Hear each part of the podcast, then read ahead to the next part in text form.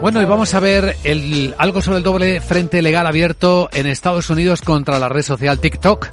Y lo vemos con nuestro abogado Arcadio García Montoro. Buenos días, abogado. Buenos días, Luis Vicente. ¿De qué hablamos? Pues hablamos de la petición de congresistas a la Federal Trade Commission para que investigue el uso que el gobierno de China pudiera hacer de la información de sus usuarios americanos. No es la primera vez que su política de privacidad pone en aprietos a la compañía que comparte vídeos, ¿no? Desde hace años se está juzgando, esta vez en el Reino Unido, una demanda en masa por la recopilación de información de millones de menores que puede suponer un revés multimillonario en su cuenta de resultados. Bueno, está la acusación de que crea adicción, ¿verdad?, en los más pequeños. Sí, adicción que en algún caso pudiera ser el motivo que ha llevado a la muerte, según los padres.